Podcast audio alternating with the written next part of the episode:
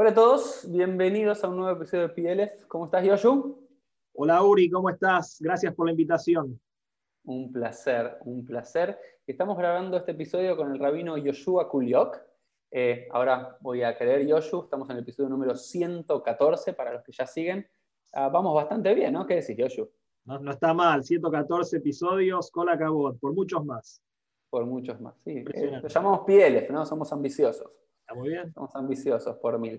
Em, y Yoshu, siempre quise hacer un episodio con Yoshu y nunca se había dado el, momento o la razón. Siempre, él vive afuera, ahora nos va a contar un poco. Y alguien la otra vez en Twitter recomendó, quiero que hagan un episodio con el rabino Yoshua Kuliok. Y inmediatamente dije, esos son como ¿no? los, los incentivos que te dan, bueno, hay que hacerlo. Y dije, Yoshu, ¿de qué hablamos? Y no, no sabíamos ¿no? un tema que hacemos en general, vamos a hacer algo diferente de lo que alguna vez hicimos en un episodio de PLF vamos a hablar de libros.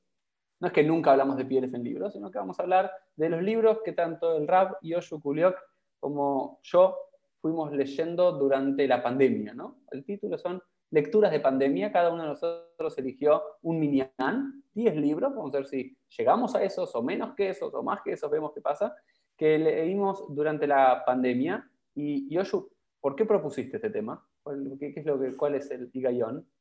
A ver, la, idea es, a mí me gusta leer, leo mucho, me encuentro muchas, eh, en la oportunidad de la lectura yo encuentro ideas que me sirven para, para expandir mi propia visión y mi propia manera de entender no solamente el judaísmo, sino el mundo en el que vivimos.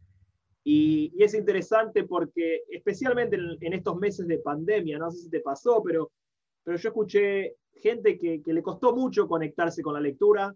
Fueron meses de, tanta angustia, de tanta ansiedad que, o sea, a mí también me pasó determinado tipo de lectura, no, no, no, podía, no podía entrar, pero también fue un momento en donde yo, yo pude encontrar eh, la, posibilidad de leer. O sea, no, no, fue el año que más leí, pero no estuvo muy lejos. O sea, yo este, pude leer bastante y, tuve la suerte de, leer cosas que son interesantes y que me contribuyeron a pensar la, vida este, desde otro lugar. Entonces me parece que tanto vos como yo, me parece que leemos bastante y que es una oportunidad. Si, parte de Leafit Torah Barrabim, de, de, esta idea de, inspirar a la gente a, a, que puedan expandir sus conocimientos y estudiar Torah, se traduce en gente que lea y que, pueda este, e, encontrarse con nuevas ideas y ser desafiados en esas ideas y de alguna manera también en algún momento cambiar algunas cosas que tengan que cambiar si eh, eh, entienden que es necesario algún cambio, es una buena oportunidad. Y eh, no, sé si te parece, pero los libros son una gran excusa para abrir, ¿viste? abro hilo y hablar de un montón de temas que, que de otra manera quizás sería difícil ir organizándolo. Entonces, nada, vamos a hablar de un montón de cosas haciendo uso de, la, de los libros como excusa y trampolín. Y de paso, me parece que vamos a, vamos a ver, yo no tengo idea qué vas a elegir vos y vos no sabes qué elegí yo. Eh, es esta idea de tal vez eh, encontrar nuevas lecturas, hablar de autores que no conocemos y, lo mismo con la gente. Entonces es, es, una oportunidad a la apertura de, nuevas ideas, de nuevos conocimientos y de nuevos mundos. Y creo que es algo, digamos, muy, muy judío y muy propio de nuestro pueblo, ¿no es cierto? La idea de, una biblioteca, siempre me gustó decir, esta que tengo atrás no, no, es mi biblioteca de verdad, no la tengo acá, la tengo en, la, en mi oficina porque mi mujer no me permite entrar los libros acá. Eh, ¿Y ¿esa es tu biblioteca? Esta es parte de mi biblioteca, esta es mi biblioteca en la oficina. Yo tengo libros también en casa pero... ¿Tu mujer le permite? Sí, sí, de momento sí, pero, pero como verás, hay libros acá que se llenan, si, miran ahí la, en los estantes de la, de la, biblioteca, ya hay libros que están así, porque llega un momento en donde, en donde ya no hay lugar para los libros, y la verdad es que esto no, no cuenta todo lo que tengo la suerte de leer en Kindle. O sea, y de, de hecho, el 60% de los libros de hoy los leí en el Kindle, que gracias a Dios, pues no hay lugar, ya no, no tengo lugar para los libros. Bueno, eso, es una bendición. Un hermoso problema, a mí me encanta. Ese es un hermoso problema para tener. Sí, y, bueno, vamos a empezar a, a, charlar del tema, a charlar de, de, los libros, pero antes, Yoshu, para, yo te conozco, eh, para los que no te conocen, ¿quién es el rabino Yoshua Kuriok? Y no es una pregunta existencialista, Yoshua, es más de Maize. de Maize, soy nací, me crié en Argentina, en Buenos Aires, eh, fui rabino por siete años en Guadalajara, en, México, en donde nacieron mis tres hijas, eh, y nos mudamos aquí a Nashville hace ya siete años y medio. Soy rabino de la única comunidad conservadora en Nashville, Tennessee, la capital del estado de Tennessee. Que es una ciudad muy linda, y soy el rabino de una comunidad de casi 400 familias. Eh, y, aquí estamos. Me gusta tocar el piano, me gusta leer, soy hincha de River, porque las cosas que importan hay que decirlas este, al principio. Y, aquí estamos. Y no en ese orden necesariamente. No, no, posiblemente sea ser hincha de River, leer, tocar el piano, etc. Muy bien. Bueno, Yoshu, Empecemos, empecemos a charlar de algunos libros que hemos leído en los últimos meses para incentivar la lectura y que también los quienes nos vean, nos escuchan, también puedan recomendar eh, sus lecturas. Porque antes de empezar, perdón, siempre es el Mabot me termina siendo demasiado largo a mí. Es un, problema que tengo, en algún momento lo voy a solucionar. Eh, creo que algo, y no sé si coincidís conmigo, algo que le falta no digo a la humanidad, incluso también nos falta nosotros como pueblo judío, aunque lo supimos tener y lo tenemos, es una lectura compartida. ¿sí? Una criame yutefe, digamos. Creo que algo que une, ¿no? River une pasiones, o el fútbol en general, seas del equipo que seas, ¿no? Hay algo como saber que los domingos hay fútbol o tal cosa, o cuando sea una película o una serie que todo el mundo discute alrededor de eso, me parece maravilloso, ¿no es cierto? Al comienzo de la pandemia pasó con Unorthodox, por ejemplo, que todo el mundo, judío o no judío, están hablando de Unorthodox. Y eso me parece que más allá de las lecturas diferentes que uno pueda tener y cuánto sabe sobre lo que vio, genera como un sentido de unidad. Y yo creo que el pueblo judío supo construir algo hermoso alrededor de la Torá. El estudio de la Torá tiene que ver con eso, poner un libro en el centro, y después discutámoslo, hablemoslo, digamos lo que pensemos, y eso nos une. Y yo creo que hoy en día, o no sé si porque hay tantos libros, o porque no leemos tanto, porque el motivo que fuese, ya no conversamos a través de libros y yo creo que cuando dos personas se juntan, que leyeron el mismo libro, que leyeron dos libros similares, hay una conversación que, surge de ahí que es maravillosa. Estoy de acuerdo, eh, ahora vamos a ver si hay algunos libros que, compartimos en la lectura, pero en principio sí, yo creo que uno, uno, de los grandes desafíos del judaísmo contemporáneo en general eh, tiene que ver con subir, es, como al, elevar el nivel de lo que se llama la alfabetización judía, que tiene que ver con esta, esta capacidad de reunirnos alrededor de un libro, entender, conocer, o sea, formarnos. Hay, hay, que, hay que desarrollar una suerte de eh, acercamiento más robusto a los textos como una, una manera de eh, mejorar la, calidad de vida judía en términos de práctica, de, involucrarnos, de participar. Yo, no creo que el, mayor desafío tenga que ver con la asimilación o con los casamientos mixtos. Son un montón de temas que, se, escuchan en el mundo judío actual. Me parece que parte del desafío eh, que, está en la raíz de todo esto es volver a, esta idea de, de, estudiar textos, de, de, tener un acercamiento más serio, consistente y, que, que, requiera de algún tipo de, eh, ¿cómo se dice?, disciplina. Ah, esto, esta idea del DAF Yomi, que, que, vos tenés el podcast, yo tenía, o sea, yo empecé DAF Yomi hace siete años y medio, hace ocho años y medio, eh, y tenía un blog, porque los blogs en ese momento eran, eran este, lo que los podcasts serían. Blogspot. Blogspot. Claro, claro. Talmudeando. Talmudeando, blogspot.com. Eh, después vine a Nashville, empecé a trabajar y digamos que tuve que adaptarme a la vida acá y fue muy difícil. Y acabo de retomar hace tres semanas, después de siete años y medio, el ciclo volvió a donde dejé. Entonces ahora estoy eh, haciendo Dafiomi otra vez y, y me parece que, que, hay una suerte de filosofía educativa en esto de ir a esos textos que como la Torá o el Talmud, eh, volvemos constantemente porque, porque en, la, en la releída encontramos nuevas ideas. Y a mí me gusta siempre ese concepto al final de cada capítulo talmúdico de Adran Alaj, que vamos a volver, que, la esperanza es de, volver a releer ciertos textos. Aun cuando expandimos, y, yo tengo esto de leer mucho y no, no suelo releer libros, pero, pero hay algo muy profundo en la relectura y quizás sea uno de los temas que, aparezcan en, los libros que tenemos acá para recomendar.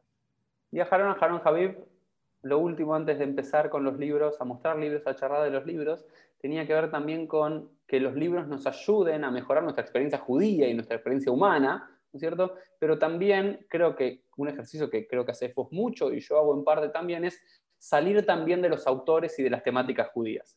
Yo creo que también nos puede pasar con las lecturas de cualquier cosa, de, de lo que seamos, ¿no es cierto? Que si solamente leemos a los autores que trabajan nuestros temas o las temáticas, estamos en un círculo que no es virtuoso. Estamos encerrados en un círculo que no nos permite romper la, repetición.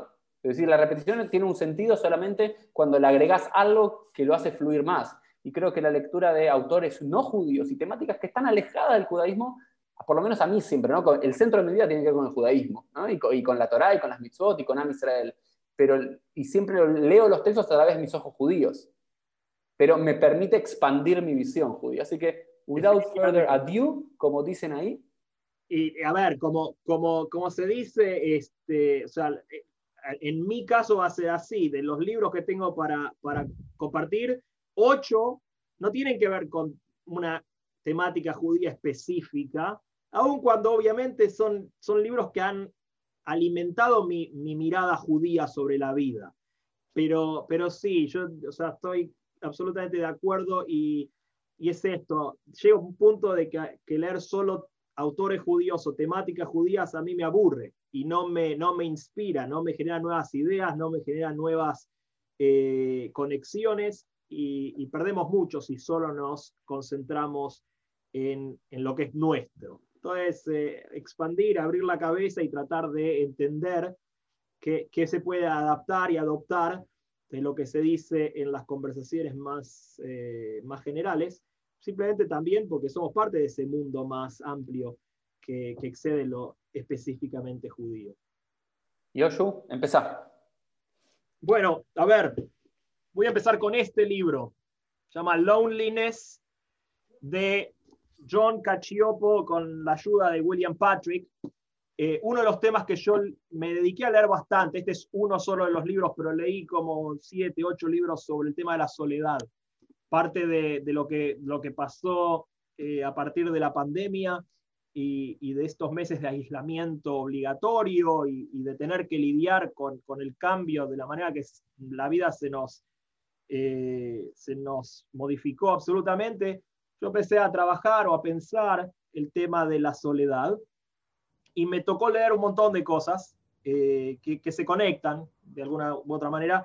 Este libro de, de Cachiopo es, es, un clásico, si se quiere, eh, y, como, como neurocientífico y, gente que viene del, del palo de la ciencia, eh, Cachiopo trabaja el, tema de la soledad y, muestra cómo incluso desde una cuestión eh, evolutiva, eh, nosotros necesitamos ser seres sociales. Él, dice que, la soledad funciona en nuestro organismo de la misma manera que, que el hambre. Cuando sentimos hambre es que tenemos que ir a comer.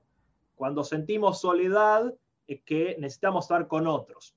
Y lo que él plantea es cómo en realidad, aún si esta sensación de soledad, que no tiene que ver con estar solo, hay una diferencia entre aislamiento y, soledad, uno, se puede sentir solo sin necesariamente estar objetivamente sin nadie alrededor. Esta, sensación de soledad eh, nos afecta en términos de salud, nuestra salud, eh, o sea, la gente que se siente sola empieza a tener riesgos de salud similares a gente que es obesa, gente que fuma, gente que este, no, duerme eh, y que hay que tratar a la soledad en, ese, en ese, contexto. Eh, pero parte del problema de cuando uno está solo es que nos ponemos a la defensiva y termina generando un, sistema por el cual eh, las personas se, quedan cada vez más solas y se sienten cada vez más solas y, es, un, y es un ciclo muy, muy difícil de salir. Y en ese contexto, solo para después, si querés, abrimos a la, a la charla, pero algo, algo muy, muy lindo que, que escribe y que es otra vez cómo volvemos de, este tipo de pensar la soledad y qué hacemos en, estas, en estos tiempos de aislamiento, cuál es la cura para la soledad. O sea, cuando uno tiene hambre, va, abre la heladera y come algo. Tiene sed, toma algo. En la soledad no funciona así, porque uno se vuelve eh, mucho más, se encierra sobre sí encierra mismo. a sí mismo. Cada vez es más difícil. Y, y él dice algo que, que, que, el, que, el, desafío conceptual más, más difícil pero que, es, que está en el nudo de cómo trabajar para, para ir en contra de esta soledad que es tan nociva, es esto de que en lugar, cuando sentimos este tipo de hambre, la solución pasa por darle de comer a los demás. Entonces, la solución es que nosotros, en lugar de pensar en nosotros, tenemos que empujarnos un poquito para pensar en los demás, para estar por los demás, para hacer actos de lo que en la tradición judía vamos a llamar Gmilut Hasadim, de poder hacer algo por el otro. Y entonces la, la soledad propia empieza a destrabarse si podemos darnos la oportunidad de estar ahí ayudando a alguien más. Eh, que me parece una idea preciosa, me parece una idea que además eh, resuena con, con, los principios de nuestra tradición eh, y, y, que nos, nos devuelve el desafío de qué pequeños pasos podemos dar para salir desde, de, esa sensación tan angustiante que es cuando nos sentimos solos. Eh, que, dicho sea de paso, eh, es interesante cuando uno empieza a pensar la soledad. En inglés hay dos palabras para hablar de soledad, en español no, pero en inglés uno tiene loneliness, que es esta, esta soledad angustiante, pero también tiene solitude, que es ese momento que, que, que en realidad es muy necesario. Pero no es como en español solitario, no, no hay una soledad. Bueno, pero es la, es la soledad de, es lo que en hebreo diríamos itbodedut. O sea, solitud es esta idea de aprender a estar con nosotros mismos como un espacio. La positiva, digamos. Vamos a decir, la, la loneliness sería como la, la soledad negativa. Solitud sería el sentido positivo que le podemos dar. Correcto que, en realidad es necesario para tener un sentido del ser más eh, robusto, más fuerte, más eh, eh, lleno de sentido. Pero otra vez, cuando uno está en, estancado en esa sensación de soledad negativa, que, nos afecta la salud, que nos afecta las relaciones, que nos afecta la, forma en la que comemos, la forma en que dormimos, es muy difícil generar espacios para una visión positiva del estar solo con nuestros propios pensamientos, mm. cosa que generalmente no hacemos porque además le tenemos miedo. Pero eh, él que habla de loneliness, no de solitude, eh, dice que, parte de la, de la llave para, para poder destrabar es empezar con pequeños pasos estando en pos del otro. Es ayudar a, voluntarizarse en un hogar de ancianos o ayudarle a, un niño a leer o cosas así en donde van a poder recibir una retroalimentación positiva que de a poquito los va a ayudar a perder el miedo, porque cuando uno está tan solo y siente que el mundo no le, no, le presta atención, uno también se vuelve muy eh, temeroso y, y, y, se siente muy vulnerable y no quiere salir a intentar este, ser rechazado. Entonces, ¿cómo hacemos y cómo, qué, lugares tenemos ahí para ayudar a los demás? En donde, si estamos ahí brindando ayuda, va a ser difícil que, sintamos rechazo, porque la gente ahí eh, está necesitada y, cómo parte de, lo que rompió un poco lo, lo, que nos está pasando en estos meses eh, es esto de que mucha gente no ve a los demás, se siente más sola, se pierde sentido y la está pasando mal. A mí hay, dos cosas, ¿no? Como que me, resuenan. Eh, una en sentido positivo que, comparto y otra que no tanto. Creo que por un lado, eh, cuando uno se siente vacío, se siente mal con uno mismo, también ayudar a otros puede ayudar a desbloquear, pero también puede seguir siendo un pretexto para no encontrarse uno mismo. O, puede seguir, lo, lo, conozco con, personas con nombre y apellido, ¿no? porque también siempre es interesante, no solamente siempre lo que me gusta con las lecturas, no solamente relacionarlas con el judaísmo, sino relacionarlas con las personas que atraviesan mi vida. Algunas veces puedo ser yo, otras veces pueden ser familiares, amigos, congregantes, eh, gente con la que me voy topando en la vida. Y, yo creo que algo de lo que me, me resonaba recién lo que decías, que a veces servir para el otro puede ser una excusa para alejarse de uno mismo y de, yo creo que este gran salto, ¿no? Me parece que tiene que ver con el gran problema que sentimos que es una de las grandes causas de la depresión, ¿no? Causa-consecuencia de la depresión y todo eso, que tiene que ver con esa soledad negativa y no tener esa soledad positiva. Esa, esa positiva, digamos, no aprender a estar sola, ¿no? Y acá había como dos o tres textos que, que se me venían a la cabeza rápidamente cuando vos hablabas de esto. Uno tenía que ver con el, el clásico de Soloveitchik, la soledad del hombre de, de, fe, ¿no? ¿Por qué Dios creó un único ser humano, ¿no? Esa diferencia de, de lo único y lo único con el poder creativo que puede tener eso, ¿no? Y en vez de crear en serie o crear algo que es igual al otro, entonces solamente en la soledad podemos encontrar la unicidad de cada uno de nosotros y qué es lo que somos únicos y diferentes al resto.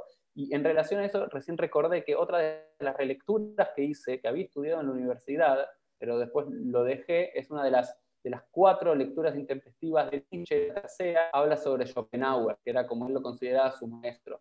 Una de las cosas que hablaba era eh, que él odiaba la universidad, odiaba todo porque sacaba como una fábrica de bananas, ¿no es cierto? Todos repitiendo lo mismo, los mismos autores clásicos, y demás, y él decía que hay, algo, hay que encontrarse con la soledad y hay que estar bien con esa soledad, ¿no? Lo mismo de Rabbi de Braslav y Litvodut y todo eso, eh, y yo creo que para mí la clave en relación al loneliness, si querés después vamos viendo cómo estamos con los tiempos y pasando, yo creo que una de las claves de, de esta cuarentena tuvo que ver con los que pudimos o pudieron transformar el loneliness en solitude. Yo creo que hay muchos que, muchos que o nos hogamos en esa idea de la soledad en el sentido negativo. Y hay otros que lo pudieron aprovechar como la soledad de Moshe en el Ar Sinai, ¿cierto? En el monte Sinai, que estaba completamente solo, pero fue un momento de transformación. Ahí es no sé, lo que me resonó de lo que dijiste, ¿no? Sí, otra vez, yo, yo hice una clase para la época de Shavuot, en realidad, donde yo también planteaba un poco de, mover de, la soledad, del loneliness al solitude. Eh, pero es mucho más fácil poder desarrollar un sentido del solitud cuando uno no está ahogado en la angustia de la loneliness. El, el, traslado de un espacio al otro generalmente es más fácil verlo de afuera que cuando uno está en it's like mina mama kim ya o sea cuando uno está en el en, el agujero profundo es es muy difícil hacer el trabajo de salirse de ahí y, entender que, que, la soledad puede tener un aspecto positivo. Generalmente es esto, hay, una necesidad de, un espacio intermedio en donde podemos volver a confiar en los otros, podemos salir al mundo, podemos, eh, podemos vincularnos y reconciliarnos con nuestra propia vulnerabilidad, que, que son todas partes necesarias para poder entonces eh, eh, encontrarnos a nosotros mismos en un espacio de soledad sin sentir que estamos amenazados o que nos vamos a quedar solos o que el mundo no nos quiere. Eh, y, otra vez, yo me, ha tocado de, verlo con congregantes y, demás, cómo, cómo la falta del contacto o del encuentro con, con, el resto de la comunidad les ha tocado, o sea, les ha sido muy difícil y eh, algo que también surge en otros libros que, estuve leyendo y que parece que es un buen consejo también, es tener cuidado en esto de, transformarlo en un desafío personal, simplemente porque aquellas personas que no pueden, no solamente se van a seguir sintiendo solas, sino que se van a sentir frustradas y culpógenas, porque el mensaje que les damos es, vos podés, o sea, podés ser como Moisés, o sea, algo que Manes, Kogan, Rabino, querido este, por ambos dos, suele decir es, esto de que no todos son como Moshe y, y, que entonces uno también tiene que entender de que tiene que encontrar a la gente que no es como Moshe y no va a ser como Moshe y poder encontrarlos, abrazarlos y entenderlos eh, en ese espacio en donde quizás no pueden salir de la soledad, que quizás no pueden salir de sus miedos y que hay que trabajar con ellos despacito en lugar de decirle, es tu culpa porque no podés pasar del solitario negativo al, solitario positivo, que es la contraparte del, eh, de, la aspiración a llegar a ser como Moshe. Tiene un costado de tal vez no llegues y hay que lidiar con eso también.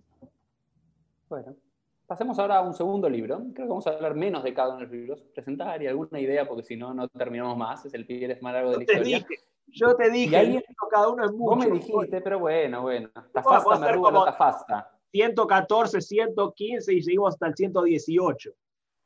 Yo quiero presentar este, de alguien que tuvo un tiempo y que pudo convivir con la soledad. Se llama La invención de la naturaleza, el nuevo mundo de Alexander von Humboldt. ¿okay?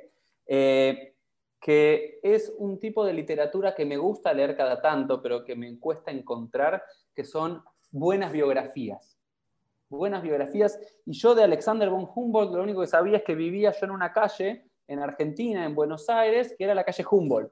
Lo único que sabía, un biólogo naturalista del siglo XIX alemán, no sabía mucho más que eso.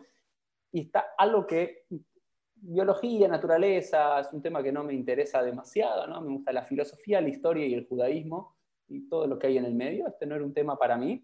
Eh, pero me gustó la edición, la verdad que me gustó la edición y mi, siempre, algo no sé si es Yoshu, es confiar en los, en los libreros confiar en los eh, Grace Offering, yo le pregunto, ¿qué me recomendás? ¿Qué leíste vos últimamente? También debe ser gente leída. Y me lo recomendaron y es una maravilla. Es un gran libro. Es una maravilla porque eh, estos son los libros que también me gustan, los libros que te generan pasión por temas que no te interesan absolutamente nada. Es un gran libro. A mí me tocó leerlo también hace un par de años. Eh, tampoco, no tengo idea cómo llegué, pero la, verdad es que si me preguntás, muchos de los libros que leo, no tengo idea cómo llego, es, a veces leo gente en Twitter que, recomienda, a veces eh, notas en el diario. Acá yo no voy al librero porque no tengo a mi librero amigo, eh, pero, pero voy escuchando y, generalmente siempre estoy prestando la atención a, gente que me parece inteligente y que sabe y que lee. Cuando recomiendan algo, incluso si es algo de un mundo que no tiene nada que ver con el mío, como el de Humboldt y, demás, eh, me lo anoto y está ahí, y está ahí como en, la, en, el, este, en alguna parte del cerebro y en algún momento lo leo y es, es un gran libro, estoy de acuerdo. Es una gran, este gran biografía. Es, una gran biografía porque produce eso, a mí me gustan las biografías que te cuentan bien la complejidad del personaje y también su, su contribución a, ¿no es cierto? Eh, también de Stephen Hawking leí una que no me interesa solamente saber, ¿no es cierto?, cuál es la biografía, en qué año nació, quién murió, quién fue su esposa, quién fue su amante y demás, y Humboldt, quiénes fueron sus amigos, es cuál fue su contribución a los grandes eh, aportes que dio a la humanidad. Y Humboldt lo que era impresionante era una cultura que, la perdimos, ¿no es cierto? Un poco, y es lo único que quiero rescatar y pasamos al próximo. Primero recomendarlo porque es una maravilla, cómo está escrito, las ilustraciones que tiene y la propia historia de Humboldt, ¿no es cierto? Sus contactos con Goethe, digamos, y que era, digamos, una de las pocas personas que Goethe admiraba, no sé, profundamente, que era bastante narcisista, pero él lo admiraba profundamente, y la conexión con Simón Bolívar y la revolución latinoamericana y su tiempo en Venezuela y en la lejana Rusia, y algo que creo que es espectacular, que tiene que ver también siempre con, la lectura, y que José Martí tiene una, frase muy linda sobre el tema, era el tema de, los viajes, ¿no? Digamos, él fue un gran viajante. Y creo que hay dos formas. Creo que durante este año de la pandemia viajamos mucho a través de los libros, o de las series, las películas, pero también hay una categoría del viajar y cuando te cuenta los viajes de él, nosotros vivimos en viajes demasiado organizados, ¿no? Sabemos exactamente a qué hora sale el vuelo y cuándo llega y ya tenemos el tren que nos espera o el Uber y el hotel. Y él hacía unos viajes por las Amazonas, cuando sí, meterse, a Siberia. Meterse en la balsita en el medio de las Amazonas y no sabes a dónde llegás ni, ni qué te va a estar esperando. Sí, es, eh, es una vida que no todos estaríamos dispuestos. No, no todos estamos dispuestos, pero, pero hay algo de, esa aventura que, bueno, que, generó, digamos, que realmente después, cómo te, te, muestra que ciertos conceptos de la naturaleza, ¿no? Y una de las cosas más interesantes que dice es, él fue uno de los fundamentos, él creó el fundamento para entender que la naturaleza está integrada. Algo que hoy todos damos por obvio, Digamos que este año de la pandemia, ¿no es cierto? Y recién lo puedo pensar, lo que pasó en China a 15.000 kilómetros de distancia tiene un efecto en un par de semanas en lo que pasa en cualquier lugar del mundo. No estaba, hoy en día es una obviedad, ¿no? Pero también qué interesante esas personas que algo que hoy damos por obvio, en su tiempo había fenómenos que no se los, digamos, las glaciaciones y la suba de la marea o, ciertos aerosoles y el calentamiento, no se hablaba de todo eso. No, es, un libro realmente que lo recomiendo, pues una joya. Está, está muy bien, coincido. Y de hecho es un buen, ya que estamos así, pum, pum, pum, es un buen segue, es, es un buen atajo para el segundo libro que tengo para recomendar, porque Humboldt... Esto es muy rabínico que estamos haciendo, y está muy bien. Los rabínicos siempre tenemos que encontrar un segue. Perfecto, es parte del, del, desafío y de hecho algo que dice ese libro, si, si mal lo recuerdo, entre los múltiples experimentos que Humboldt hace tiene que ver con el clima. Con medición del clima en diferentes altitudes y no sé qué. Bueno, este año leí este libro, que como lo leí en Kindle, hice la, tarea de imprimir la, tapa, We Are the Weather, nosotros somos el clima, eh, y que tiene un subtítulo de Salvar al planeta comienza en el desayuno. Fue escrito por Jonathan Safran Foer, que es un autor judío eh, conocido, tiene otro, otro, otro, otro libro que se llama Eating Animals, eh, y si no recuerdo, si mal no recuerdo, estaba casado con, eh, con otra escritora judía, ¿cómo se llama? Para, para que ahora no puedo... Vivir sin ese dato. No puedo, o sea, es una, es una autora que acaba de sacar un cuento, Nicole Krauss. Nicole Krauss estuvo, ah, casados. O sea, sí, sí, por eso pero Foer es el que también escribió Everything is Illuminated, este, que, se hizo una película al respecto, pero, pero él escribe sobre el tema del, cambio climático. Eh, y, este libro me llegó, voy a decir, o sea, tuvimos la oportunidad el año pasado, en febrero, de traer a, a Eli Kaunfer, un rabino de Adar, muy, o sea, Adar es un, es un eh, centro en Nueva York de, de, estudio gente brillante, muy, muy, muy interesante. Eli Kaunfer vino y me recomendó, porque yo le estaba contando, a partir de enero del año pasado, empecé a, eh, o sea, no me defino, o sea, no es que voy a decir soy vegano, pero hace, desde enero del año pasado no como carne, no como lácteos, eh, este, y entonces tengo lo que llama una plant-based diet, y y sin saber nada de, este libro, él me dijo, bueno, podés leerlo porque también habla un poco de esto. Y, eso es el subtítulo, empezando a cambiar el mundo en el desayuno. Eh, y voy a rápido, pero Safran Fuer lo que hace es mostrarnos el problema que tenemos con el cambio climático, que es parecido, si se quiere, o incluso peor a lo que nos pasó con la pandemia, porque en la pandemia cuando escuchábamos en China decíamos, que no pasa nada, es China y después nos pasó la ola encima. Y algo similar es lo que está pasando con el cambio climático por un, tema de que los cambios son imperceptibles hasta que llega una suerte de punto en donde ya no son más imperceptibles, son bien perceptibles y hasta que no se nos vino la ola encima no sabemos qué hacer. Y después estamos remando en Nutella porque tenemos que estar encerrados por meses, usar barbijos, cambiar la forma de vivir. Entonces, él dice que nuestras mentes son muy buenas para, para hacer algunas cosas, pero terrible para hacer otras. Este, y somos malos para calcular el riesgo con el que estamos jugando. Y, y él dice, o sea, dos cosas voy a decir. Una es esto de, frente a la gente que dice que es imposible que un individuo solo en sus cambios particulares pueda generar algún tipo de cambio global, esa es exactamente la razón por la cual tendríamos que lograr que la gran mayoría de la gente cambie en pequeñas cosas para ver si hay un, un, eh, impacto a nivel general. Y, lo que dice es, este, si, él se pregunta, ¿hay algo más narcisista que creer que tus elecciones no afectan a nadie? A lo que responde, lo más, más, más narcisista que eso es creer que tus decisiones no afectan a nadie.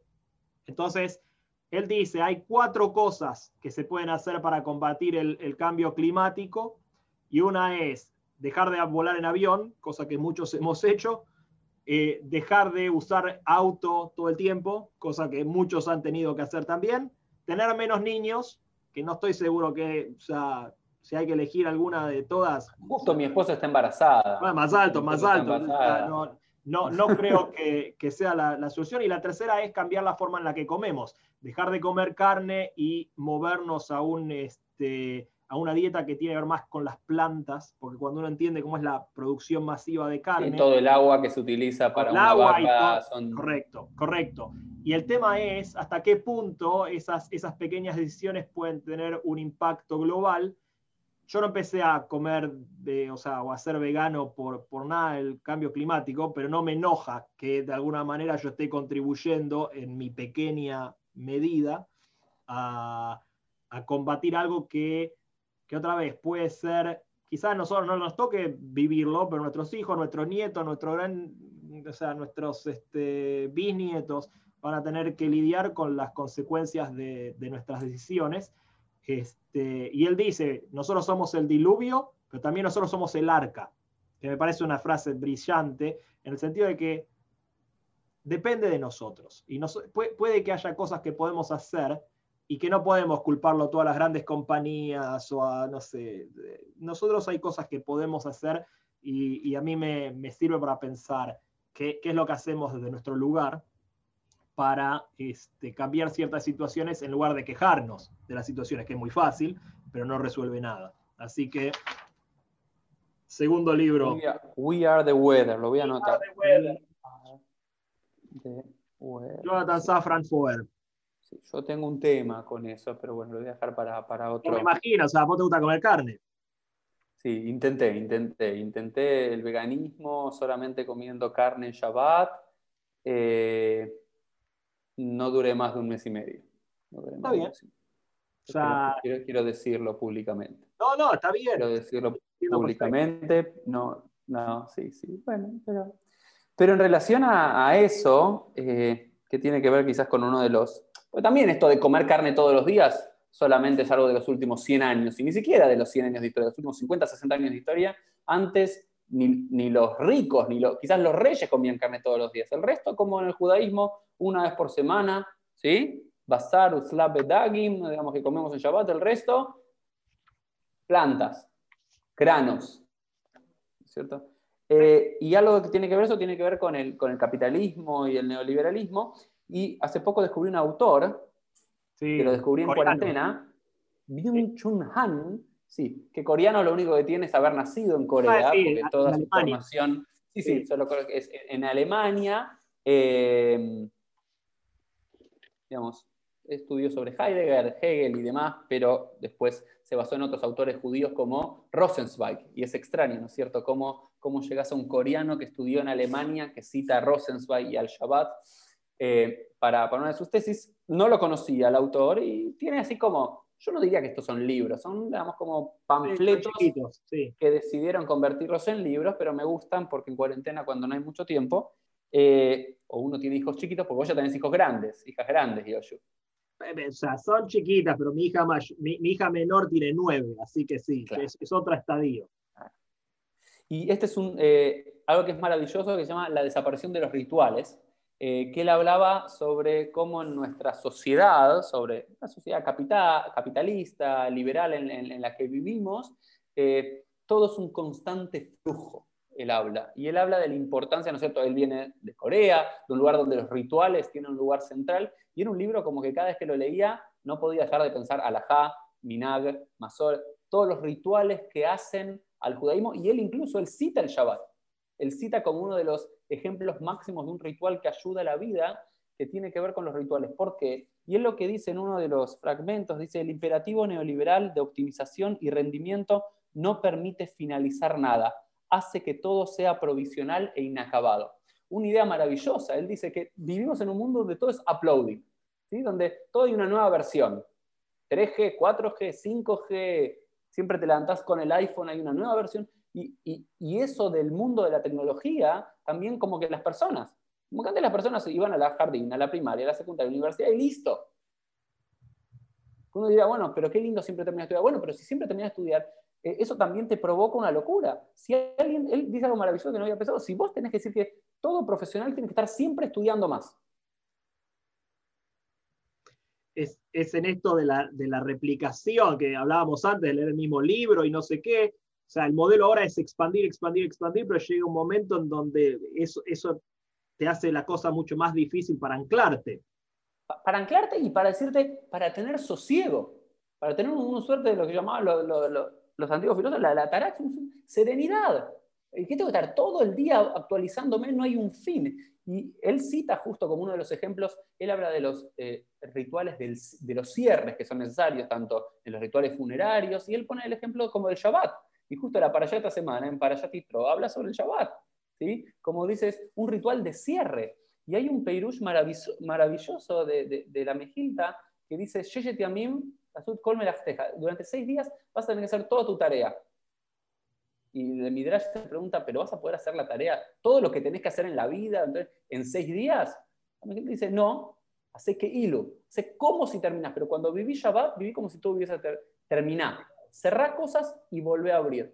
Y, me, me, gustó, ¿no? Porque antes sí es uno de esos libros que me transformó en una cosa, ese, siempre me gustaba de la cultura de algo que no acabe más. Y él dice, si algo que no acaba más y no tiene pausas o no tiene cierres, hace mal. Claro, bueno, él, tiene otro libro que se llama La, Sociedad del Cansancio. También, bueno, es... O sea, es básicamente lo mismo, ¿no? O sea, si uno no tiene momentos para frenar, no, tiene, si, uno no entra en el Shabbat, llega un momento en que terminás esclavo de, de, un régimen que te exige más y te da cada vez menos. Obviamente, e, él está enmarcado en una tradición filosófica muy particular, pero, pero que tiene sentido. O sea, yo no leí el de los rituales, pero leí el del cansancio, leí el... No hace falta, también quiero decirlo públicamente, me encantó Byung-Chun Han, pero leí un libro y ya sabes todo lo demás que escribe solamente con el título. Eh, no, porque después me compré cuatro más de él, que los tengo por ahí, los dejé por la mitad a todos, porque ya Sí, una vez que, Hay libros que podrían haber sido monografías, hay monografías que podrían haber sido un mail y hay mail que podrían haber sido un tweet. Sí, ¿qué pasa eh, con muchos libros? Dicho sea. Bueno, pero ya se repite. Pero ya, que estamos a. El que me, el que me recomendó a, este, a este autor es Fabi Trisquier. Entonces, yo, yo estoy tratando de recordar quién me recomienda qué para ser eh, muy. O sea, yo, yo creo que hay cierta eh, cierto honor que le tenemos que dar a la gente que nos recomienda los libros, cuando nos acordamos quiénes nos recomiendan los libros, es como citar, es Bellemon Bro, o sea, esto de citar a la gente que nos inspira y quienes nos recomiendan grandes libros entran en categoría, así que Fabi Trisquier, o sea, un amigo eh, que lo conoces, o sea, del Joint. No, no solamente que lo conozco, vos no te acordás, Fabi Trisquier me presentó a Yoshu Kuliok. ¡Ja! Ok, Buenísimo. Cuando, que fue ese encuentro de no sé qué. ¿Qué fue? Cuando viniste a Guadalajara hace nueve años. A Guadalajara, él dice es el rabino Yoshua Kuliok, sí, hace, hace nueve años exactos pasaron ahora. De hecho, vi una foto en donde estábamos haciendo Abdalá y justo estamos al lado. O sea, para, éramos jóvenes, éramos jóvenes. Éramos tan jóvenes. Éramos Vos eras más bueno, joven. Bueno, vamos, seguimos, eh, seguimos. Bueno, a ver, el, o sea, esto de los rituales y la filosofía me da perfecto el pase para este libro, se llama The School of Life, que es, fue o sea, la introducción escribe uno de los filósofos que a mí me parecen más interesantes, eh, que se llama Alain de Botton, es un filósofo suizo-británico que, que, creo que tiene una parte de su familia judía, no lo sé. Este no es el mejor libro de él, y eh, tiene como 18 personas escribiendo este libro con él. Eh, pero este es el que leí en cuarentena, así que este es el que recomiendo, pero en realidad me da la oportunidad de hablar de Alain de Botón, que me parece más interesante, y hacer trampa y recomendar este libro, que se llama Religión para ateos, Religion for Atheists, Alain de Botón. Alain de Botón es un pensador que a mí me parece formidable, es, es un tipo articulado, profundo, interesante, que escribe escribe bien, no escribe, a, veces los filósofos tienen la tendencia a escribir todo difícil y con palabras raras y no sé qué, este no, es como muy, muy eh, interesante, ha escrito sobre las angustias, las ansiedades, las consolaciones de la filosofía en nuestros tiempos, ha escrito sobre Proust, Proust eh, y, y sobre otra cantidad de pensadores. Pero en el libro este de Religión para Ateos, él plantea también esta necesidad del, ritual, por ejemplo, entre otras cosas. Y lo que me gusta del libro es que siendo él una persona que no es religiosa, en lugar de volverse parte de esa escuela de pensamiento donde trata de tirar la religión abajo y de decir que todo es un desastre y de que no sirve absolutamente de nada, lo que hace eh, en el libro es decir que, que la religión es muy importante para dejarla solo en manos de los religiosos.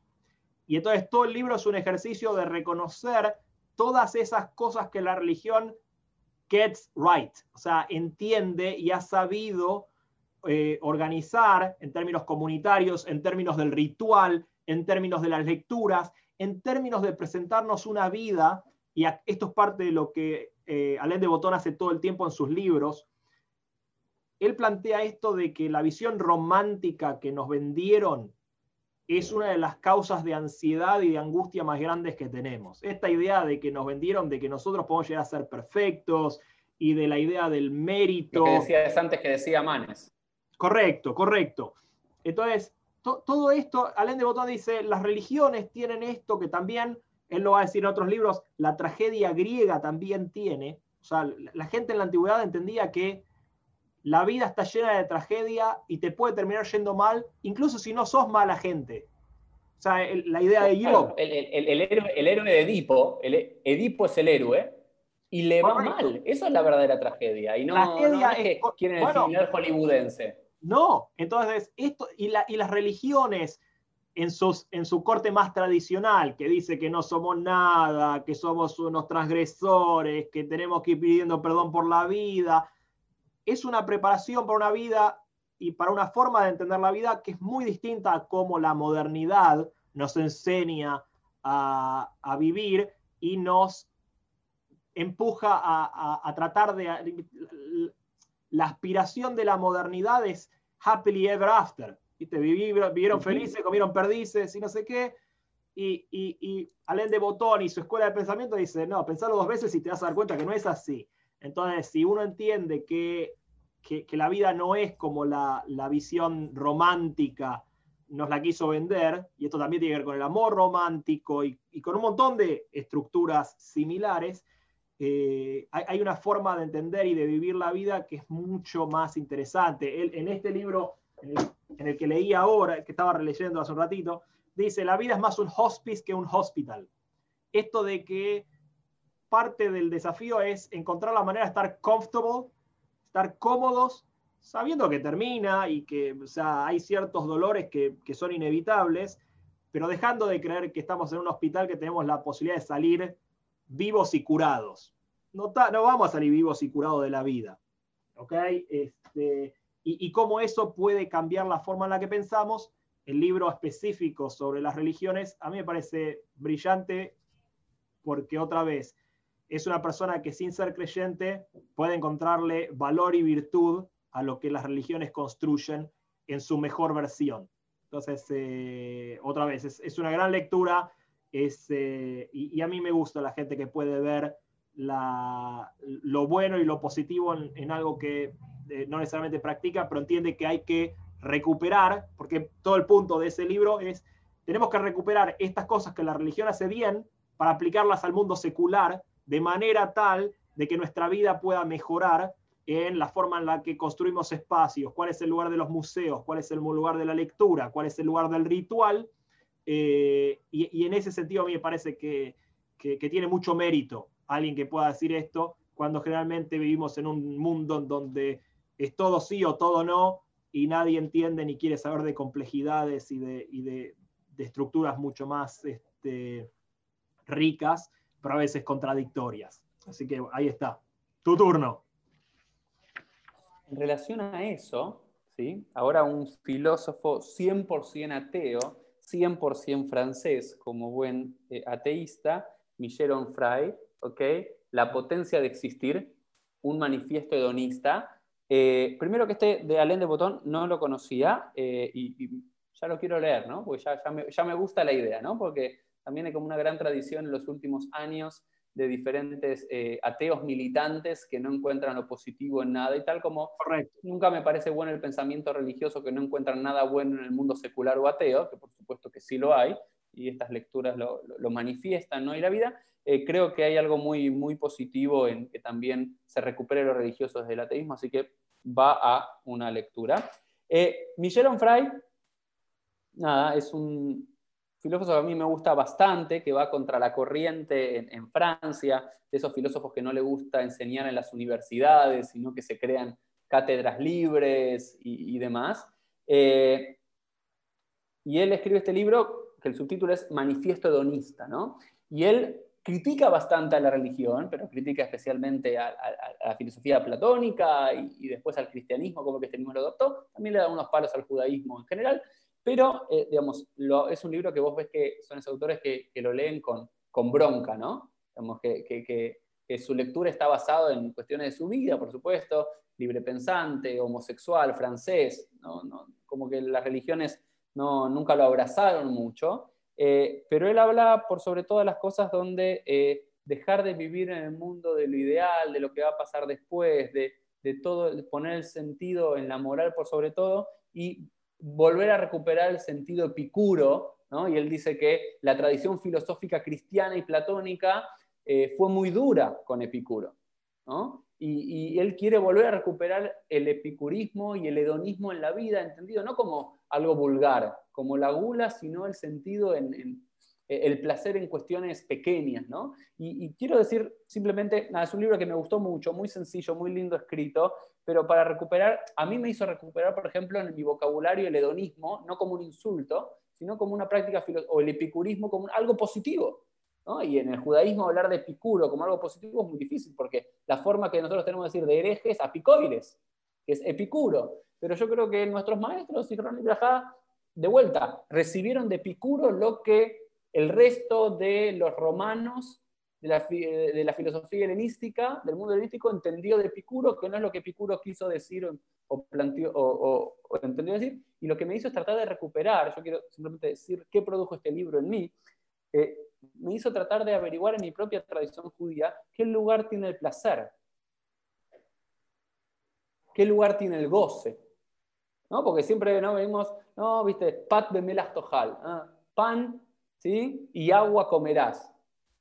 Y main bemeshirut o alguna cosa así, y agua en su justa medida tomarás. Eso es el judaísmo. Hay, hay que resignarnos a los placeres y demás, bueno, empecé a recuperar algunas ideas que no voy a traer aquí, pero que hay algunas formas de, otros autores, ¿no? Que, tenían como una idea diferente, ¿no? Como que Akadosh Baruj nos va a criticar en el día del juicio por todo lo que nuestros ojos vieron y no disfrutamos, ¿no? Eh, como una, o, la idea de, también, ¿no? Como un, un disfrute, creo que Eclesiastes, Coelet, tiene algo de esa literatura, ese pensamiento epicuro, ¿cierto? De que los grandes placeres no vienen en las grandes riquezas o en la lujuria, sino en pequeños placeres, ¿no? Eh, gozar la vida, es cierto que, amas. Es, cierto que el Eclesiastes, eh, Coelho llega a, esa, a, esa, a ese insight, a esa idea después de probar todo. O sea, después de que se rompió probando todo lo que había por ahí, dice, bueno, tal vez igual nada esto me sirva, pero, pero sí, ¿cuál es el lugar del placer? ¿Cuál es el lugar del disfrute? ¿Cuál es el lugar de... Eh, que, a mí me parece que, otra vez, volviendo a, de botón, y quizás eh, en el libro que leíste también, parte de, de esto es también cómo medimos y cuáles son nuestras expectativas, porque, o sea, de botón ama citar algo que creo que había dicho William James, famoso filósofo americano, que es algo así como que la, calidad de vida que nosotros tenemos es igual a nuestras, eh, ¿cómo era? Él decía algo así como que es, es igual a nuestros éxitos dividido por nuestras, este, por nuestras eh, expectativas. ¿Okay? O sea, William James tiene algo así como que tu, sentido de fulfillment, de que también te sentís con la vida que tenés, es en realidad dividir el éxito, el éxito que tenés sobre las expectativas que tenías. Entonces, tenés dos opciones, y esto es parte de lo que De Botón escribe en otros libros. O sea, una es O bajar una. Baja, correcto. O sea, o reducís las expectativas o tenés que sumarte los éxitos, porque e, e, eso es lo que te va a dar el número que querés. Parte del problema de la ansiedad que tenemos en nuestra vida, esto de, vivir ansiosos todo el tiempo, es que estamos siempre aspirando a un éxito que nunca va a llegar. Entonces quizás en lugar de trabajar sobre eso, es, es trabajar sobre las expectativas, que no es como, no es que es renunciar a tener expectativas, es tener expectativas que nos puedan dar una vida llena de sentido. Entonces, ¿qué significa placer? El problema no es con el placer, el problema es con las expectativas que tenemos de, que te puede dar, que te sientas miserable todo el tiempo porque nunca llegas, o que digas, estoy bien, estoy en donde quiero estar. Eh, y, de hecho, no sé si querés decir algo más del libro, pero me diste eh, o sea, el atajo para el próximo. Porque si vos estuviste eh, estudiando sobre, sobre los apicurios o los que siguieron a Epicuro, yo leí How to be Stoic, empecé a leer sobre la, la escuela de, la, de filosofía de los estoicos. Este es un libro de un, de un, italiano que vive en Estados Unidos, Massimo Pigliucci. Eh, y eh, de hecho llegó como parte de mi, de mi exploración en Alain de Botón. O sea, este año, gracias a Alain de Botón y a otras charlas y, y hablar con gente que, que me inspira este, particularmente, por ejemplo, leí varios libros de Nietzsche, que nunca había tenido la posibilidad, entonces me senté y empecé a leer a Nietzsche. Y, y de, así como llega Nietzsche, que también aparecen los libros de, de, Botón, empecé a leer a los estoicos. Y los estoicos, que también están en la búsqueda de la buena vida, eso que en griego llaman la eudaimonía, ¿sí? E, esa, esa buena vida, cómo se, hay algo que los estoicos dicen, y o sea, ya que tenemos, vamos uno a uno en, lugar de hablar tanto sobre cada, pero los estoicos tienen esta idea que a mí me parece muy importante, sobre todo en estos meses que tuvimos que vivir. O sea, Epícteto tiene una frase, en la primera frase de su libro más famoso, en donde dice que, que el gran desafío es poder entender qué cosas están bajo nuestro control y qué cosas no están bajo nuestro control. Porque cuando entendemos esa diferencia fundamental, la mitad de nuestras angustias se van. Porque vivimos generalmente angustiados por cosas que igual no podemos resolver, que nosotros no podemos cambiar. Entonces los estoicos nos, nos devuelven la pregunta de, o sea, es mucho más grande que esto, ¿no? Pero eh, para, para este contexto al menos, que a mí me parece significativa, ¿qué cosas están en nuestro control? ¿Qué cosas exceden nuestro control? Y cómo dejamos de angustiarnos por aquellas cosas que igual nunca hubiésemos podido controlar. Porque, ¿para qué? O sea, hay, una frase hasídica que decía, si te podés, que en realidad no solamente aparece en el hasidismo, aparece en otras fuentes no hasídicas, no judías también, pero si, algo te preocupa, si lo puedes resolver, no te preocupes y dedícate a resolverlo. Si algo te preocupa que no puedes resolver, deja de preocuparte porque tampoco lo vas a poder resolver estando preocupado. Y eso también lo dice mi mamá, que no es muy y que tampoco... Claro, mucho, ahí tenés, hay, cierta sabiduría que es importante reconocer, porque otra vez, cuando uno entiende en dónde uno puede eh, generar un cambio o tener una... estar ahí para que las cosas sean distintas, uno enfoca las energías ahí en lugar de eh, en, en esos espacios en donde lo único que uno puede hacer es quejarse y sufrir. Y los estoicos van a decir, quejarse y sufrir generalmente no son buenos eh, ingredientes para una buena vida. Entonces, ¿en dónde, podemos, ¿en dónde tenemos que poner nuestras energías? Yo, o sea, yo vi gente que estuvo, que está muy, muy angustiada por la pandemia y, hay cosas que no se pueden, hay, cosas que van más allá de lo que, de lo que podemos resolver nosotros en donde estamos. Eh, entonces la pregunta es, ¿qué podemos resolver? ¿En dónde está nuestra, nuestra, nuestro rango de acción?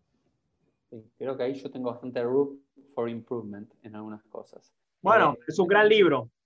Es un gran libro. No, creo que algo del estoicismo, ¿no? que también es una filosofía, digamos, que, que, toca con el epicurismo, y recién dijiste algo que me va a hacer el segue para el libro que quiero presentar así rápidamente, en los próximos minutos, ir presentando, que para mí está buenísimo, la verdad que todos los que presentaste no leí ninguno, eh,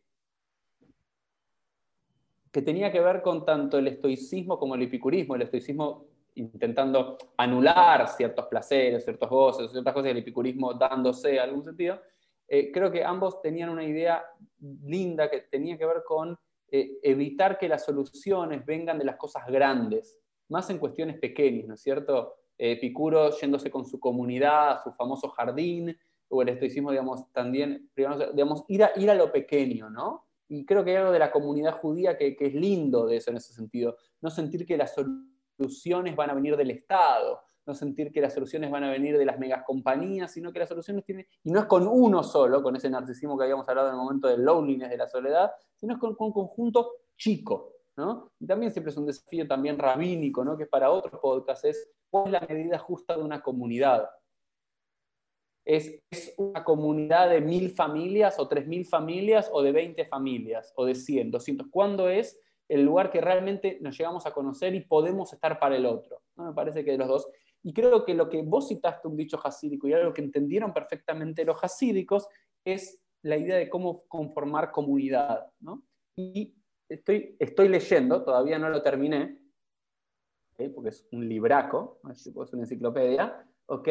No sé si lo conoces, Hasidism, ¿ok? A New History, salió el año pasado, si no me equivoco, que son, fíjate, todos los autores, ¿ok? Que las autores sí los conoces. Sí, a son, son, digamos, los grandes, eh, tanto de Israel como de Estados Unidos, eh, que hicieron como un gran compendio de la historia del hasidismo, ¿cierto? Que si bien eh, mis lecturas nunca me llevaron tanto por el hasidismo, empecé a recuperar algunos autores hasídicos últimamente, no tanto por las enseñanzas de la divulgación de la cábala, sino por otras cosas que tienen que ver con el día a día, con bajar los sermones y a cosas más terrenales que nos pasan a todos y necesitamos, y quería como un buen contexto histórico y demás para hacerlo, y este libro es, una joya, ¿okay? Ya el prefacio lo hace Arthur Green, y después están los que hicieron todas las, las biografías del Besh, del Baal Shem y del, eh, del último Rebe de Lubavitch y demás los grandes académicos se juntaron e hicieron esto que es nada, es un, no es un libro para leer de una vez, ¿no? Hay que leer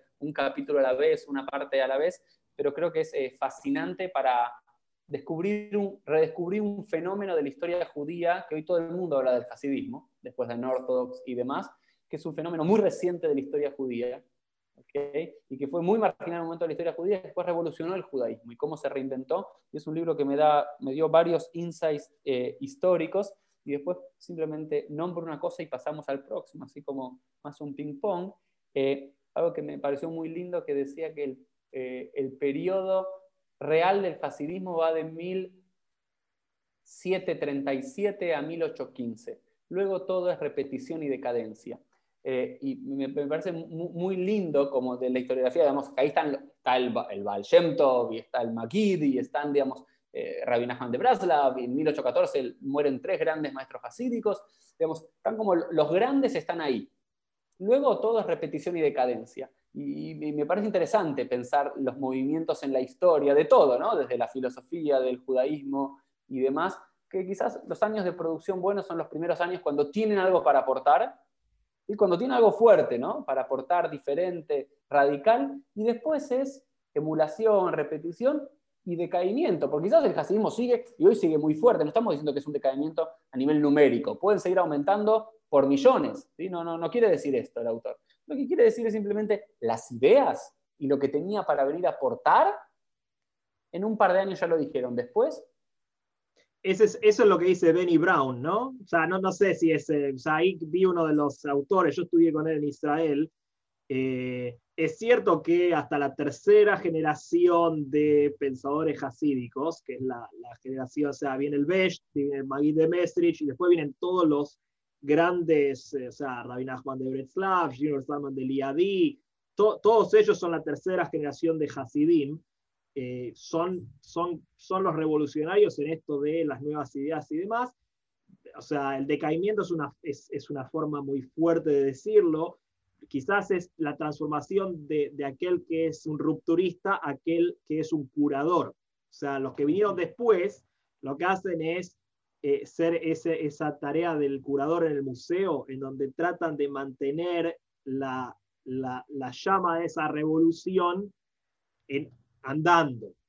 O sea, hay, el hasidismo se va a volver más, eh, en general se va a volver menos revolucionaron las ideas, ¿ok? Y se va, o sea, es más, este Benny Brown, que quizás es el que escribió esta parte del libro, sostenía, si yo recuerdo bien, esta idea de que el hasidismo, conforme fue avanzando, se volvió mucho más conservador en el sentido de Chambraní, de, porque otra vez, una vez que el, status quo se, se, disrupt, eh, se, rompe, queda este, patas para arriba, rápidamente se vuelve a transformar en el nuevo status quo. Entonces, lo que viene después se dedican a sostener eso hasta que viene otro y rompe otra vez. Eh, que es algo que otra vez eh, pensadores hablan y que es interesante.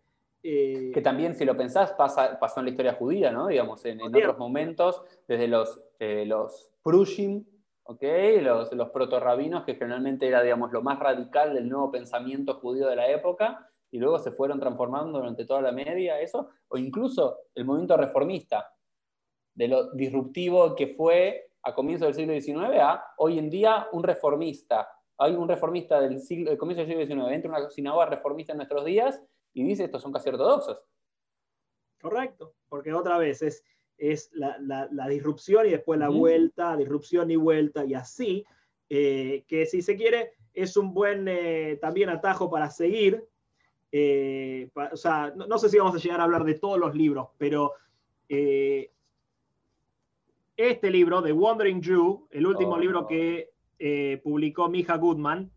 En realidad hay que entenderlo con este otro, pero este lo leí hace más tiempo. Este es a mí me gustó más este que este, pero Mija Goodman, que es a mí entender uno de los pensadores judíos más interesantes, brillantes, eh, y, que, o sea, tipo que sabe, que piensa, que lee, que estudió, eh, escribió esos dos libros como parte de una misma, de, era un libro que después terminó siendo tan grande y lo dividió en dos.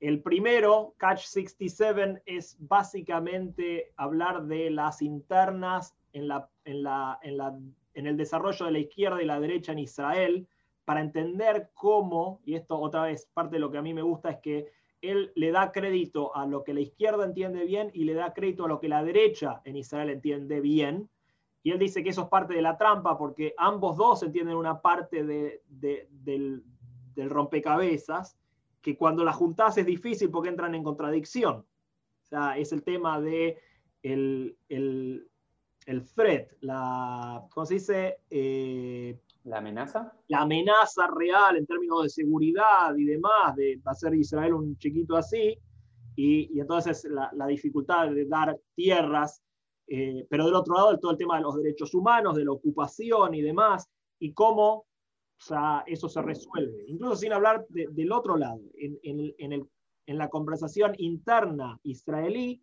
cómo esas dos partes tienen que aprender a convivir, y él da algunas soluciones, pero el libro que yo leí es el segundo que acaba de publicar en, inglés, lo sacó en hebreo hace un par de años, y que me parece que tiene un punto interesante, más allá de que habla de, de la interna otra vez en Israel entre lo religioso y lo secular.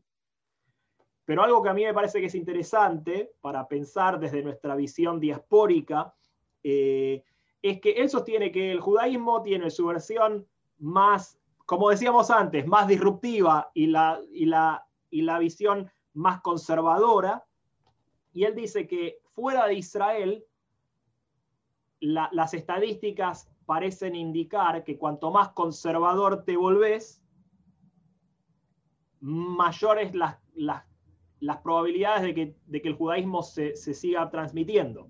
El precio que uno paga en este tipo de elección es que es un judaísmo que es muy cerrado, que no está dado a los cambios, que no permite demasiado eh, contacto con el mundo no judío y con las influencias del mundo general, pero sea, todos los números parecerían indicar eso. Él dice, en Israel, como la cuestión estadística está como cuidada, la, gente va, o sea, estadísticamente vas a terminar casándote con un judío en Israel, o sea, puede que no, pero mayoritariamente, eh, Israel puede darse el lujo y la oportunidad de, crear cosas eh, maravillosas y de dar rienda suelta a ese costado más disruptivo, más revolucionario, más, eh, más maravilloso de la tradición judía, eh, porque no está el miedo de la asimilación, el, cuco de lo que sea, que no existe en Israel. Y entonces él habla de cómo los ortodoxos y los seculares pueden terminar juntándose no para hacer algo intermedio, pero cómo cada uno de los dos puede traer algo a la mesa que, genere alguna suerte de, revolución intrajudía en Israel, en, en, crear un judaísmo israelí, que otra vez, nosotros que hemos estado en Israel, conocemos esos movimientos de, primero, e, estos movimientos que están dándose en el mundo, e, en Israel, en el mundo secular, que vuelven a leer después de muchos años de tenerle mucha, mucho miedo, mucha aprensión o no, no querer saber nada, vuelven a adueñarse de los textos. Pero se vuelven a adueñar de los textos no desde los textos judíos, los textos judíos, no desde la visión eh, del rabinato de Israel, sino desde lo que ellos hacen, lo que hizo Ruth Calderón, lo que hacen este, tantos tantos este, académicos. Lo que hizo, lo que Mija Goodman con, con, el libro del Rambam. Correcto. Que fue un bestseller en Israel y nadie entendía cómo un libro del Rambam era bestseller, ¿no? En las Sephorim de Bnei Brak. Correcto, pero mi hija, mi hija es ortodoxo. Es eso, eso pero le habla, le habla también a un mundo secular. y él, trabaja, él trabaja con el mundo secular mucho. Eh, pero, y, de hecho parte de su agenda es, poder, y parte de lo que plantea el libro, es poder ayudar a crear momentos en donde el mundo secular judío, en algún momento los, él hace una suerte de historia del secularismo en Israel. En algún momento los, los seculares no querían hacer nada con, los, con, los, con las fuentes judías ni con el judaísmo en general, porque eso era lo viejo que había que dejar atrás. Pero después hubo una rama como esa Hadaam y, muchos otros en donde entienden que, que la, apropiación de esos textos puede generar una cultura judía que, sea maravillosa y que pueda llevar al judaísmo a nuevas alturas.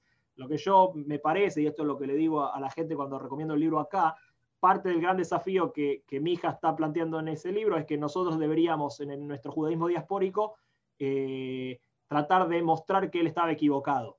O sea, él, habla desde el lugar de la estadística y en ese lugar tiene razón mm. de, de, cómo está, pero bueno, parte de nuestro desafío es mostrar que no, que sí se puede construir un judaísmo abierto, una identidad judía que no le tiene miedo al, exterior, pero que es muy orgullosa de lo que tiene, que es que está anclada en un entendimiento, conocimiento este, de los textos y de las prácticas, y que, y que la solución no es asimilación o gueto, que hay algo ahí que, requiere mucho esfuerzo, de que requiere mucho trabajo, pero que puede, puede generarse. Y, a mí me parece que, que es una buena lectura para, para desafiarnos a ver cómo lo hacemos, cómo lo hacemos realidad. Yo, Yoshu, lo que te quiero decir es que yo llegué a presentar solamente cuatro libros y yo creo que vos cinco, si los números no me fallan, aunque te metiste algunos más por ahí. Y, no sé si vamos a poder hacer otro, aunque seguramente vamos a poder hacer otro. Yo lo que te propongo es simplemente, como sé que haces en Twitter, de ahora en estos últimos cinco minutos, tomarnos cada uno antes de cerrar, para nada, simplemente mostrar y contar cuáles son los otros libros que trajimos aquí a la mesa. Porque nada, esto me parece maravilloso. La verdad que siempre disfruto los pieles que hago, pero poder hablar con otro que lee y con nada, yo ya me anoté acá por lo menos eh, el libro este de Religion for Atheists, por, eh, para ateos, ese ya lo tengo acá como seguro, los otros puede ser que los lea, puede ser que no, pero ese me, me, me fascinó en relación. Y quería presentarte, yo los que, los que leí últimamente, eh, porque también presentar autores, ¿no? porque como vos decís, presentar el libro quizás no, es el mejor libro, pero sí es un autor que vale la pena, y este sin duda son dos autores que valen la, pena, Oye, Moshe Halbertal y Abishai Margalit, eh, que es una traducción de uno clásico que, hicieron hace un tiempo sobre idolatría, que es uno de los mejores estudios de, eh, en el judaísmo que conozco sobre qué significa la idolatría en el judaísmo. ¿no? Y siempre que, hablabas recién esto con el miedo a lo externo, ¿no es cierto?, que pasaba, ¿no? Como en la tierra de Israel y en toda la Torá es el cuco es el abodazará. ¿Qué, es la, ¿Qué está mal en la idolatría? Es adorar algo que existe pero que no debemos, es un error del pensamiento, es un error moral. Eh, ¿Qué es? Me parece, nada, la guerra es por las imágenes. Eh, me parece maravilloso ese, ese libro. Yo lo quiero presentar acá. Es un autor, no solamente esto, todo lo que escribo Halbertal es una maravilla y, yo soy fanático del Talmud, ¿no? El Talmud es mi gran tema y leí este libro que me cambió la vida, Talia Fishman, Becoming the People of the Talmud, y a mí los libros que me, cambian la vida son los libros que me hacen dar cuenta eh, que algo que está tan asentado no siempre fue así. Y me parece que algo de, romper con los monolitos que tenemos en la cabeza tiene que ver que no siempre fue así. Porque hoy somos el judaísmo talmúdico, el judaísmo rabínico, y Talia Fishman lo que dice es, bueno, vamos a ver cuándo se forjó esta idea que el Talmud está en el centro. Correcto. Es la que, que, que, el Talmud no se terminó hasta la época de Rashi, ¿no? O algo así. Claro, lo que, ella lo que viene a plantear con manuscritos, con textos de los Geonimi y demás, lo que viene a decir que hasta finales del siglo X, no, que, también dice algo maravilloso, que, es esta idea de que un libro no, está, no termina de ser producido hasta que alguien no lo cierra y no dice no, nada más se toca de acá. ¿no? Entonces ya para la época de Rashi sí estaba con esta idea de Agi Garcina. Nosotros eh, pero hasta ese momento era fluido el texto. Lo mismo también con la producción del Tanaj y demás, ¿no? Entonces, como, y, decir que un texto es fluido es todavía sacarle sacralidad, porque cuando decís que un texto deja de ser fluido, ya tiene un estatus sacro que otros no tienen. ese me parece maravilloso. Y después yo quiero que termines vos, ¿eh? Entonces yo los presento y, este eh, es un clásico, From Gods to God, de Victor Shinan.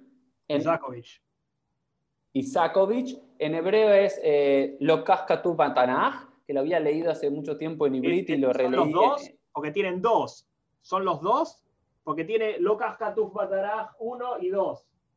E, este es el 1, si no me equivoco. Este es el 1 que son 24 historias que mientras vos buscás, es maravilloso que este hace el ejercicio inverso.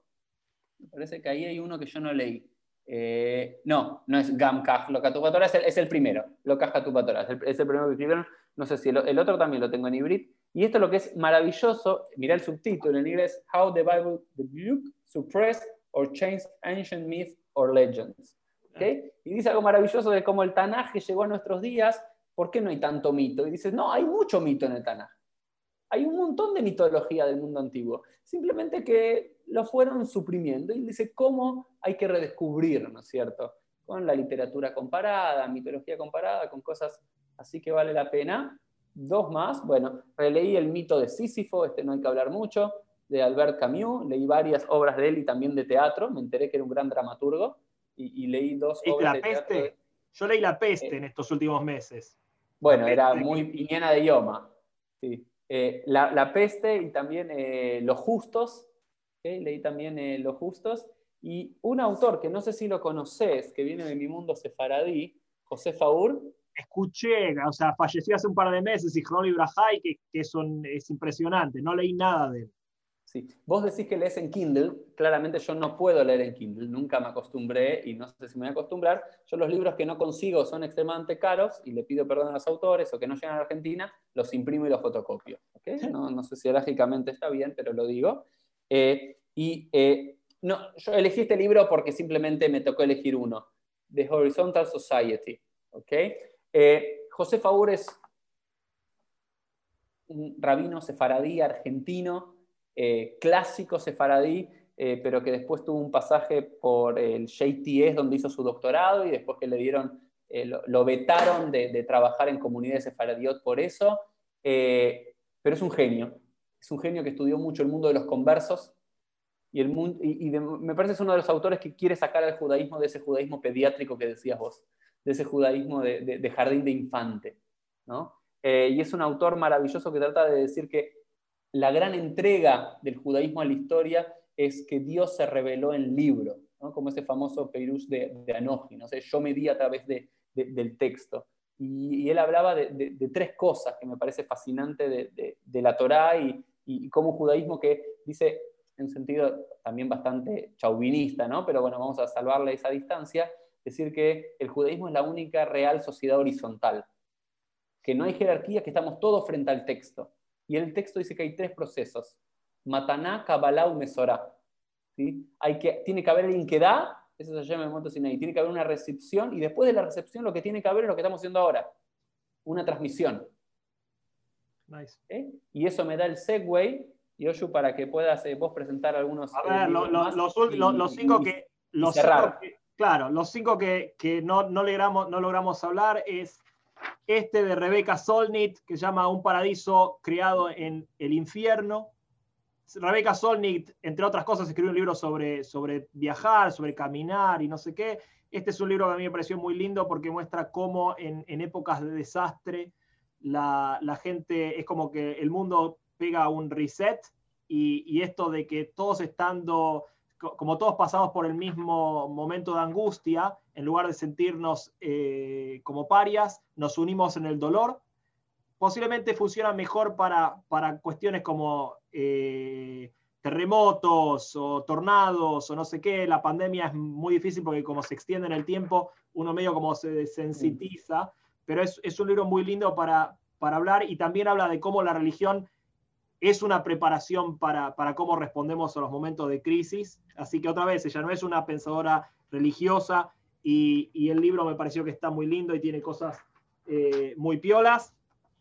Eh, este libro de Cal Newport, Digital Minimalism, explica de alguna manera también este, por qué yo cada vez le doy menos eh, bola a las redes sociales y, trato de dedicar mi tiempo a leer, por ejemplo, que también de alguna manera habla de, cómo el, tiempo que pasamos en redes sociales es tiempo que no, no podemos pasar con nosotros mismos en esto de solitud, entonces conecta desde, desde su lugar el tema de cómo, cómo mejoramos nuestras relaciones reales, cómo este, dedicamos nuestro tiempo, qué de lo que usamos en las redes sociales es meaningful para, para quienes somos y, nuestro trabajo y cuánto no. A mí son, son preguntas en las que pienso ya hace mucho tiempo este, y me parece que es un... leí un par de libros sobre minimalismo digital y este me parece que está bien.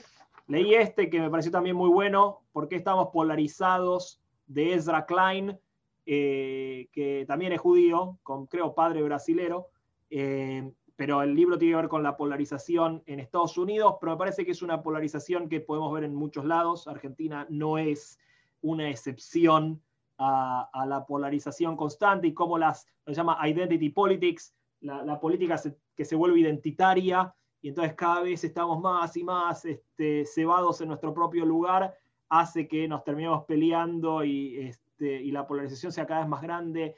Y, para mí son, es, siempre el recuerdo de lo importante que es desarrollar un centro, eh, una posición de centro que sea, que sea relevante. O sea, si, hay algo en lo que dedico mi vida es justamente a tratar de ver qué es lo que la izquierda entiende bien, qué es lo que la derecha entiende bien y cómo podemos traducirlo en un lugar de centro que no se desbande.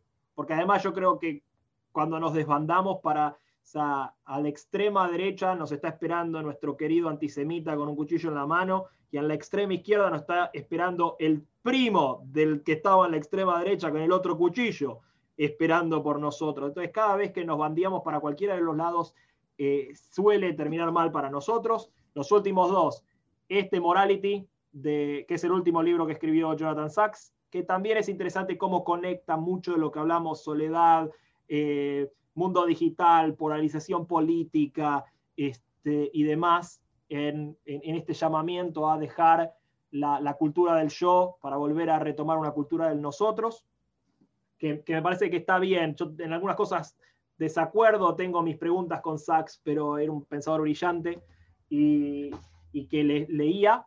Y el mejor que Es una buena forma, que también es una forma, buena forma siempre del judaísmo de, de homenajear a quienes ya no están, ¿no? Correcto. que la mejor eh, homenaje que se le puede hacer eh, no, no, es solamente hacer el Cádiz o decir qué gran autor, sino leer sus libros, ¿no? Me parece que eso es lo que deberíamos Correcto, incluso cuando otra vez podemos tener discusiones, acuerdos, desacuerdos, pero es parte de la vida judía. Entonces, sin miedo, leer, y, era alguien que, o sea, desde una posición ortodoxa que define ciertas de sus posturas, eh, es una persona que puede citar una cantidad de pensadores que no eran judíos y que nos muestra mm. un modelo desde el cual un pensador ortodoxo, ultra ortodoxo si querés, o ahí, eh, no, lo que yo llamaría un ortodoxo moderno, sino un ortodoxo tradicional, puede tener una vida filosófica vasta y, construir su judaísmo desde, visiones que, tomó desde afuera de la burbuja judía. Y en ese sentido me parece que él es, una, es un ejemplo a seguir para, para todos aquellos que eh, que se encuentran o, que encuentran su, alma resonando con un mundo ortodoxo que puede ser pleno, o sea, como Mija Goodman, que me parece que es más progresista, eh, o, como, como Jonathan Sachs, que es menos progresista, pero también una persona súper leída y, que, no tenía miedo de traer influencias no judías a su, a su Torah. Y el libro que a mí más me gustó de todo el 2020, 2021, los meses de la pandemia, Teoría de la gravedad de Leila Guerriero, que sea, es un libro que en realidad junta 96 textos muy breves que ella escribe para, ella tiene una columna del diario El País en España. Estos libros son, este libro es la recopilación de 96 de esas columnas. Y, y tiene una maestría en el uso del lenguaje y de lo que dice que es maravilloso. O sea, es, es un... Es una ¿Cómo se llama?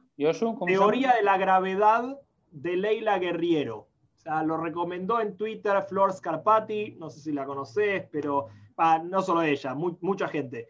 Eh, y, tuve la posibilidad de, platicar, de, hablar del libro con, otra vez, con, gente que, también es leída y que sabe, y, es, es, un libro que es un cross derecha tras cross derecha, o sea, es una cosa eh, que, es muy difícil. ¿Cuál es el tema? No, no hay un tema, porque son columnas, pero, pero tiene, tiene la particularidad de decir en pocas palabras una cantidad de cosas que, que, trascienden la cuestión intelectual y, y, apelan al cuerpo entero. ¿no? Es muy difícil de explicar, pero, pero, es un gran libro. Es un libro que uno puede leer 20 veces y que estaría todo subrayado, ¿viste? Si, si tenés que subrayarlo, lo subrayás entero eh, entonces no, no subrayé nada, no tengo ninguna frase del libro, porque todo el libro o gran parte del libro es, es maravilloso. me voy de acá con dos libros que apenas terminamos el podcast de grabar y me voy a este. comprarlo. Este y el de, de eh, Allen de Botón. Esos son los dos que... No está mal, no está mal. Por lo menos para, para hacer. Y nada, la verdad, yo un placer, siempre es un placer hablar con esto. Es, eh, Gadola me hace yo termina o sé, dice la, dice la quemará. es más grande el que hace que otros hagan que el que, el mismo cumpla, ¿no? haga. Y me parece que si logramos, como vos decías cuando estábamos pensando el tema, dijiste, si logramos que por lo menos uno de los que nos está escuchando lea un libro, conozca un autor diferente, ya creo que vos decías tenemos un lugarcito más. Ahí hay no, ahí hay no. Ahí Y hay, hay, dos frases que quisiera terminar de, de José Marte, hay una que me la acuerdo de memoria y otra que no, en relación a los libros del ensayista, el poeta cubano, eh, que hablaba una relación de que, una frase linda, que los libros eh, nos consuelan, ¿cierto? Un, lugar que, tienen, que, ocupan los libros tiene que ver con, eh, el libro tiene siempre la, capacidad de, consolarnos, los libros nos calman cuando estamos mal, los libros nos preparan para la vida, los libros nos enriquecen y los libros nos redimen. Entonces siempre me, gustó como es, ese lugar que los libros pueden ser todo eso, ¿no? Pueden ser todo eso y a la vez el mismo libro todo eso junto. Y otra más, que esa no me la acuerdo muy bien, pero que decía que eh, lee muchos libros para liberarte de la tiranía de un único libro. Eh, también creo que es, es, parte de este proceso, que creo que como judíos, y me gustaría terminar con esta idea y después te dejo a vos cerrar, como dejamos siempre, eh, creo que el arte de lo judío tiene que ver con el leer, con el interpretar, con el reescribir, pero si vivimos en la tiranía de un único libro, que me, es duro decirlo de la Torá, que es una tiranía de leer en un único libro, pero creo que si no rompemos con el círculo de la Torá y los libros escritos por judíos, para autores judíos, con el mismo, con los Seforim, ¿no? Eh, nos quedamos presos de, la tiranía de un único libro y, nos perdemos de un universo que es muy amplio. Entonces, siempre me gustó esa idea de leer mucho para liberarnos de la tiranía de uno. Aunque seas un excelente lector de un tema, de un libro, de un autor, estás preso de eso, sos esclavo de eso. Entonces, me parece que la apertura de diferentes libros es un principio de Geulá, de redención, acercándonos a, pesas. Sí, y a ver, este, solo para, para construir sobre tu idea, en esta, en esta vuelta, porque Nietzsche habla del eterno retorno. Nuestro eterno retorno como pueblo judío es a la Torá, como es el corazón del pueblo judío, el corazón, ese corazón de Israel. Pero la forma de liberar a la Torá y, abrirla como texto es básicamente seguir haciendo lo que hemos hecho desde que, desde que la Torá fue escrita, que es interpretarla, y por eso cada, cada, cada versión tradicional de, de la Torá del Tanaj, del Talmud, es el texto con sus comentarios, y, al irnos afuera a buscar inspiración en libros que hablen de, todo tipo de cosas, de la polarización, de la soledad, de, la neurociencia, de lo que sea, lo que les guste y lo que no les gusta, porque aparte de salirse de, la zona de confort, nos entrega más herramientas para volver a ese texto que, que está anidando en el corazón de quienes somos y leerlo con nuevos ojos que le otorgue nuevas vidas, nuevas lecturas y, nuevas alturas a, ese texto que es tan significativo. Entonces, eh, no, es una renuncia a la Torá, es una suerte de darle a la Torá más alas para que podamos nosotros volar más alto. Entonces, eh, en ese sentido es el ritual que hablamos antes, desde del, pensador coreano hasta el pensador suizo, británico, eh, encontrar la forma de, poder balancear los rituales de la relectura con nuevos espacios de nuevas lecturas que hagan que el ritual siga siendo eh, trascendente y auténtico al mismo tiempo. Es parte del desafío. O sea, como siempre, la conversación queda abierta porque hay nuevas lecturas, hay nuevas formas y, y no vamos a dejar de sentirnos interpelados por nuevas ideas que nos vayamos encontrando. Yoshu, te agradecemos de acá desde Pieles y bueno, nos vemos en algún otro momento. Gracias y nos vemos o nos escuchamos todos la próxima. Chau, chau. Gracias.